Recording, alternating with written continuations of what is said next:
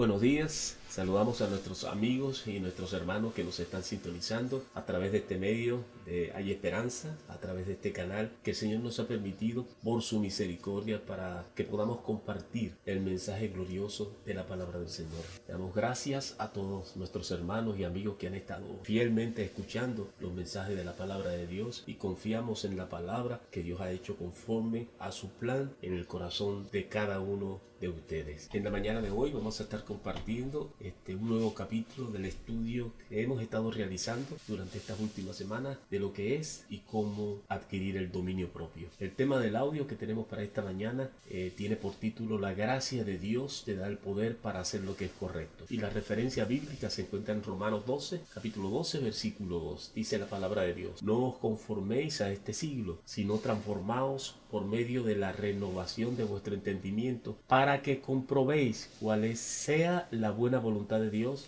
agradable y perfecta. Vamos a orar. Padre, te damos gracias en esta mañana porque nuevamente nos tienes en sintonía con tu Espíritu Santo para poder escucharte, Señor, para poder, Padre amado, ser llenos de la palabra que tú tienes para nuestra vida y que transforme nuestra mente y nuestro corazón para que seamos obedientes y caminemos en tu perfecta voluntad. En el día de hoy, en todo lo que emprendamos, Señor. Presentamos delante de ti a cada miembro de la familia de Hay Esperanza. Te pido, Padre, aún aquellos que no te conocen, pero que han estado escuchando tu palabra y que están bajo tu plan, Padre amado, en tu perfecto plan, Padre amado. En potencia son tus hijos, Señor. Te pido que esta palabra pueda caer, Señor, en buena tierra y dar el fruto abundante, Señor, en cada uno, Padre, del que la escuche. Gracias, Señor, porque cada hermano, cada amigo en este momento anhela una palabra de ti. Hay una situación por la cual puede estar pasando y declaramos que esta palabra que tú tienes para nosotros es propicia para poder salir a flote de toda dificultad,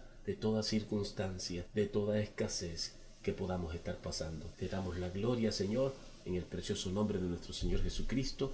Amén, amén y amén. Bueno, mis hermanos, vamos entonces a compartir este importante y precioso tema a través de la palabra de Dios que tiene que ver con el dominio propio, que tiene que ver con la templanza en nuestra vida. En este episodio estaremos haciendo énfasis a la luz de las escrituras que el dominio propio es una de las manifestaciones del Espíritu Santo en la vida del creyente. De allí, apreciado hermano y amigo que me escucha, podemos afirmar con toda certeza que la palabra de Dios nos faculta y nos da la habilidad de decir no a las emociones, no a esos deseos e impulso a esos sentimientos de culpabilidad que buscan en nosotros debilitar nuestra firmeza en la fe para invadir nuestros pensamientos, buscando desestimar lo valioso que somos cada uno de nosotros para Dios. Déjame decirte, amigo y hermano que me escucha, ya Dios hizo obra perfecta en tu vida. Ya no tenemos que inventar la rueda. Dios ha creado todas las cosas y nos colocó en obras perfectas para que nosotros anduviésemos en ella.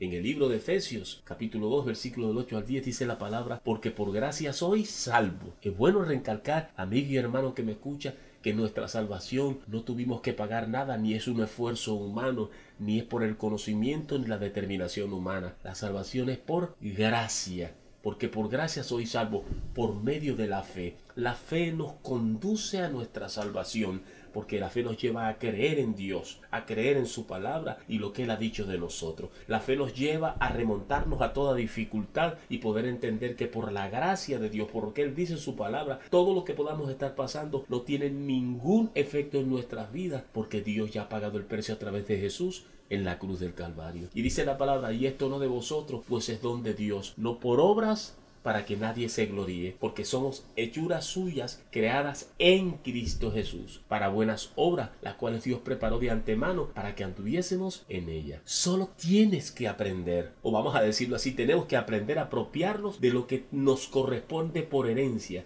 y con la ayuda sobrenatural de Dios puedes dominar tus estados de ánimo. Si vas a cambiar, apreciado hermano que me estás escuchando y amigo, Tienes que creer que puedes cambiar. Lo que crees controla tu conducta. El fruto del Espíritu Santo comienza en tus pensamientos. La semilla tiene que ser plantada en tu mente. La forma como piensas determina la forma como sientes. Y la forma como sientes va a determinar la forma como actúa. No hay otro secreto. No hay otra fórmula. Es necesario que entendamos esta palabra. La persona que dice no no puedo hacerlo. Y la persona que dice sí, yo puedo hacerlo. Ambas personas tienen razón, pero se quedan allí presos en sus propios razonamientos. Y es por ello que por lo que la mayoría del tiempo nos predisponemos a ser derrotados por un hábito diciendo yo nunca voy a poder para esto, yo soy así, nunca podré cambiar, es que yo soy colérico, yo soy flemático. Déjame decirte que lo que tú crees terminará haciéndose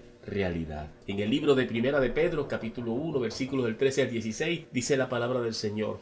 Por tanto, ceñid los lomos de vuestro entendimiento, sed sobrios y esperad por completo en la gracia que se os ha de traer cuando Jesucristo sea manifiesto como hijos obedientes, no os conforméis a los deseos que antes teníais estando en vuestra ignorancia. No podemos seguir en la ignorancia. No podemos seguir en nuestro propio razonamiento, en nuestro propio criterio, en nuestro propio conocimiento. Nuestro conocimiento no nos ayudó de nada para salir de la condición de pecado en la que nos encontrábamos. Nuestro, nuestra, nuestra inteligencia y razonamiento no tienen ningún efecto delante de la presencia del Señor. Dice la palabra, sino como aquel que os llamó es santo, sed también vosotros santos en toda vuestra manera de vivir. Porque escrito está Dice la palabra del Señor, sé santo porque yo soy santo. Dios nos recuerda que debemos tener la mente clara y dominio propio, templanza. ¿Por qué? Porque una mente clara tiene mucho que ver con dominio propio. Una mente turbia, llena de imposibilidades y frustraciones, jamás podrá dominar sus emociones. En el libro de Santiago, capítulo 1, versículos 6 a 7, dice la palabra, pero pida con fe, no dudando nada, porque el que duda es semejante a la onda del mar, que es arrastrado por el viento y echado de una parte a otra. Cuando nosotros pasamos una dificultad y venimos delante de la fuente de vida eterna, delante de Dios y la presentamos ante la palabra, escudriñamos la palabra y oramos, debemos de confiar que ya Dios hizo la obra. Dios no tiene su palabra por tardanza, sino que la apresura para ponerla por obra. Pero cuando desconfiamos de la palabra y seguimos atrapados en esos pensamientos en nuestra mente de la condición en la cual nos encontrábamos, entonces estamos siendo como esas ondas del mar. Dice la palabra de Dios, no estamos pidiendo con fe, porque la fe es la certeza de lo que se espera y la convicción de lo que no se ve. Dice la palabra, no piense pues quien tal haga que recibirá cosa alguna del Señor. El hombre de doble ánimo es inconstante en todos sus caminos. Apreciado amigo y hermano que me estás escuchando, Dios nos dio el poder de cambiar nuestros hábitos, cuando Él nos dio el poder de escoger nuestros pensamientos. En Romanos 12.2 no dice que nos transformemos trabajando duro o por pura fuerza de nuestra voluntad. ¿Cómo debemos entonces de ser transformados? Dice la palabra bien claro, renovando nuestra mente, cambiando nuestra óptica de ver las cosas, siendo más optimista y no desmayar al emprender. Dios nos dio ejemplo en Jesucristo. En el libro de Lucas capítulo 9, 62 dice la palabra, y Jesús les dijo, ninguno que poniendo la mano en el arado mira hacia atrás es apto para el reino de Dios. Con esto, amigo y hermano, Dios nos enseña que no es sencillo. Te está diciendo con esto que eres corresponsable con Él de cultivar en tu tierra, del cultivo de tu tierra. Y si te distraes con los afanes de este mundo, estás en riesgo de dañar tu futura cosecha. Todo lo que anhelas y deseas. Recuerda que cuando tu dominio propio está siendo probado, necesitas llenar tu mente con las promesas de Dios, que es la que se va a sostener en medio de la prueba. En el libro de Primera de Corintios capítulo 10, versículo 13 dice el Señor, a ninguno de nosotros nos ha sobrevenido ninguna tentación que no sea humana, pero Dios es fiel y no permitirá que seamos sometidos a una prueba más allá de lo que podamos resistir, sino que junto con la prueba también el Señor nos da la salida para que podamos sobrellevarla. Apreciado amigo y apreciado hermano que me escucha, no sé qué situación difícil puedas estar pasando con tu vida en estos momentos, pero lo que sí sé es que con seguridad de que podrás encontrar la salida poniendo toda tu confianza en aquel que fue capaz de pagar este precio tan alto por nuestro rescate cuando no existía ningún tipo de esperanza para nosotros. Nunca jamás podrás decir, la tentación fue demasiado fuerte, no puedo aguantar. La Biblia dice que Dios es fiel Y si eres un genuino cristiano, Dios no dejará que seas tentado más allá de lo que puedas soportar. Él nunca va a poner más sobre ti que lo que Él puede poner en ti para que lo sobrelleves. ¿Cuál es el secreto?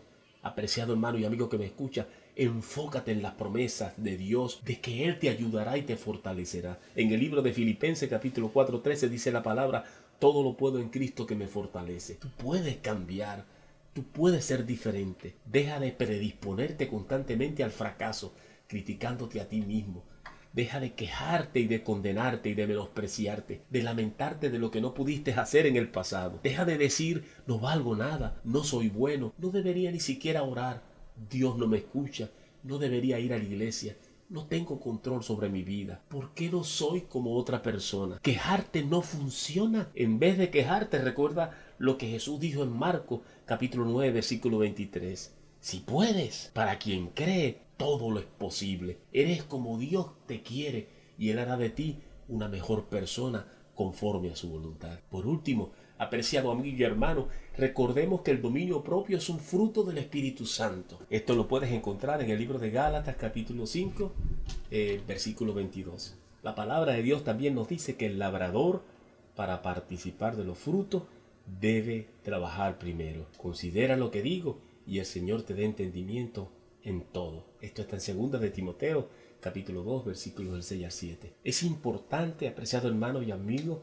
que podamos entender que para obtener los frutos primero debe ser cultivado en nuestras vidas. Jamás se hará evidente si antes no nos determinamos a cambiar, a ser transformados de esa manera errada de pensar. Y para ello necesitamos cuidar de no albergar pensamientos que son plagas que vienen a nuestra mente buscando contaminar y destruir la buena semilla que fue sembrada en nuestro corazón. En otras palabras, amuralla tu ciudad, que está representada por tu mente, con muros fuertes que representan los pensamientos de Jesucristo, que no puedan ser derribados por los argumentos del diablo y los deseos de la carne. En segunda de Corintios dice la palabra de Dios, capítulo 10, versículos 4 y 5, las armas con que luchamos no son del mundo, sino que tienen el poder divino para destruir fortaleza. Destruimos argumentos y toda altivez que se levanta contra el conocimiento de Dios y llevamos cautivo todo pensamiento a la obediencia a Cristo. Quiera Dios que esta palabra pueda ser bella en tu corazón